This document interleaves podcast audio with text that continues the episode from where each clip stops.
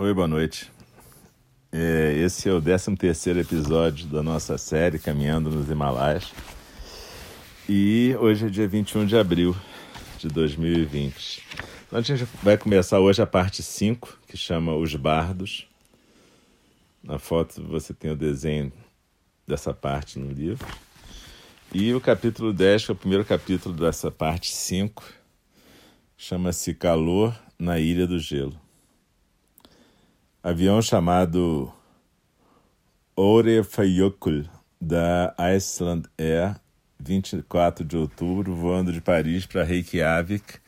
São 12h49 lá agora. Chegaremos às 15h40 no aeroporto de Keflavik.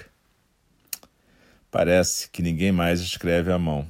Pelo menos que eu veja, estou na última fila do avião. E nem escreve em alguma tela, todos vidrados nas telinhas das TVs com seus fones de ouvido. Parecemos uma raça de zumbis, sempre nos separando do ambiente onde estamos. Agora, após um mês sem internet nem telefone, 25 dias sem energia elétrica, sem água corrente, tem sido difícil querer escrever até no Facebook. Curto algumas coisas dos amigos, troco mensagem, mas na boa quero pouca conversa. Estou sozinho numa fileira de três poltronas, consegui esticar as pernas. Hoje meditei e dediquei a meditação para o Tsering, uma semana do seu falecimento. Nós todos do grupo combinamos fazê-lo, tentando no mesmo horário, mas pelo menos juntos nos dias de aniversário de sua morte até se completarem as sete semanas do bardo. Bardo é como fala no budismo tibetano esse período entre a morte e o renascimento. Então, é, mitologicamente, a gente diz que são sete semanas de bardo, né? E nessas sete semanas, a cada sete dias você renasce num mundo específico. E é como se fosse um bardo, um mundo, um estado intermediário e a cada sete dias, então, você tem a chance de se iluminar e ir para a clara luz e não renascer mais. Então, são sete, sete chances nesses 49 dias. E normalmente você faz uma reza a cada sete dias, e no 49 você faz uma cerimônia de despedida, porque teoricamente a pessoa se iluminou, despertou e atravessou para outra margem. Pelo menos é esse, esse, é o voto que você faz, né? Mas bardo é um termo que serve para qualquer estado intermediário. Então, para algumas pessoas, de certa maneira, até o estado que a gente vive hoje em dia é um bardo, né? Voltando. Eita turbulência, estamos no meio do caminho sobre o mar da Irlanda. Dei uma cochilada de uns 15 minutos, mas foi profunda. Acordei com as sacudidelas da turbulência. Vou mudar minha rotina de trabalho, diminuir o tempo em que fico atendendo. Preciso me dedicar mais à meditação formal e à atenção plena no dia a dia. Escrever mais, malhar mais. Preciso conversar com a Orochi sobre a ordenação. Vou costurar o Kessá e o Hakusu, mas no meu ritmo e tempo, e não pretendo ficar muito ligado ao establishment budista. Interessante, eu, eu queria reduzir o tempo de trabalho, é, mudar minha rotina, meditar mais formalmente, escrever mais, malhar mais. Olha só, eu consegui tudo isso, incrível, né? Na verdade, isso foi escrito em 2013, levei uns sete anos para conseguir fazer isso. Não, é claro que eu comecei a malhar antes de agora, comecei a meditar mais antes de agora, mas eu diria que esse vírus deu uma empurradinha bacana nos meus planos, assim. Interessante isso. Também fiquei mais próximo da minha brasilidade, seja lá o que isso for, mas é a palavra que me vem à cabeça. Não como uma propriedade orgulhosa do ego, mas como jeito de manifestar minha uma singularidade momentânea no mundo. Compaixão, mutirão, doçura, ternura, flexibilidade, acolher e escutar, nossas melhores virtudes excessos afetivos, irresponsabilidade, falta de educação e de noção do coletivo, manipulação afetiva e sexual, preguiça, laissez-faire nos vícios, arrogância, falta de autocrítica e de percepção da realidade, projeção paranoide, nossos piores defeitos. Apesar de eventualmente fantasiar relacionamentos sexuais, não me vejo numa relação amorosa de novo. Só por milagre acho aconteceria, seja com mulher ou homem. Estou num momento muito particular, de certo modo privativo, entre aspas. Ontem, jantando com uma amiga que mora em Paris há três anos no restaurante da Mesquita, conversamos sobre o tipo de momento em que o estar só interiormente e preservar o silêncio externo são preponderantes. Neste sentido, a peregrinação apenas começou. É a aurora da possivelmente última fase da minha vida.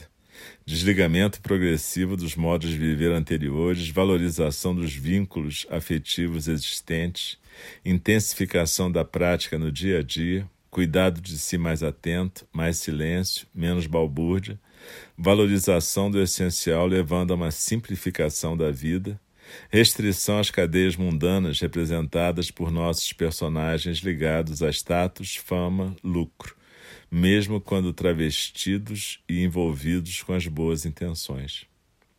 Bom, como eu disse, né? De repente essa é a receita para agora mesmo, né? Quer dizer, um desligamento progressivo de um modo de vida anterior que não era muito legal, não só para mim, mas para todo mundo, né? E eu até acho que o meu não estava dos piores, mas é, esse sistema todo que a gente estava vivendo é um sistema muito inadequado, né? É um sistema de desigualdade, de falta de oportunidades iguais, de opressão. Então, um sistema que karmicamente tinha que acabar mesmo, né? E a gente vai ter uma, tá tendo uma chance de repensar e reconfigurar isso tudo. Vamos continuar. Decidi ajudar com respeito e cuidado minha família nepalesa, para procurar apoios para essa missão, de um jeito que possa beneficiar todos os seres. Tenho sonhado toda noite com caminhos longos e difíceis, junto com meus companheiros de peregrinação. Misturo lugares, pessoas, mas talvez seja um jeito de elaborar. Talvez seja um leve transtorno de estresse pós-traumático, ou médio transtorno. Seja como for, estou mais forte psiquicamente e talvez também fisicamente, apesar de sequelas articulares, do que jamais fui.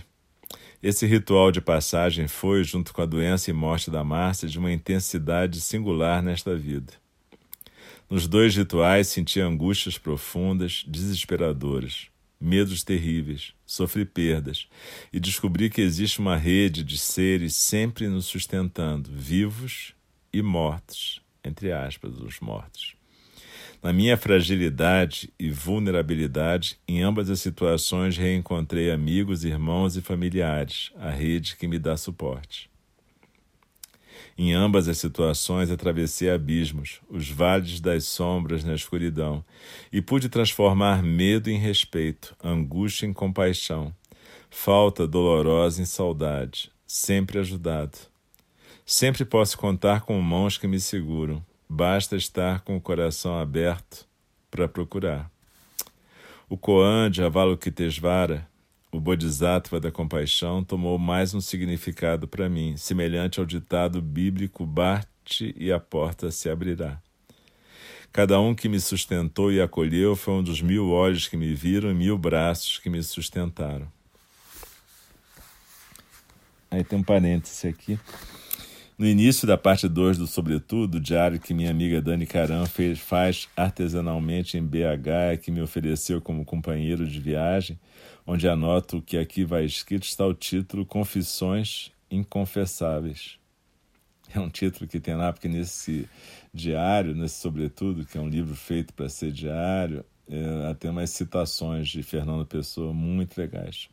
Mas vamos lá. Vivo confessando o inconfessável para mim mesmo.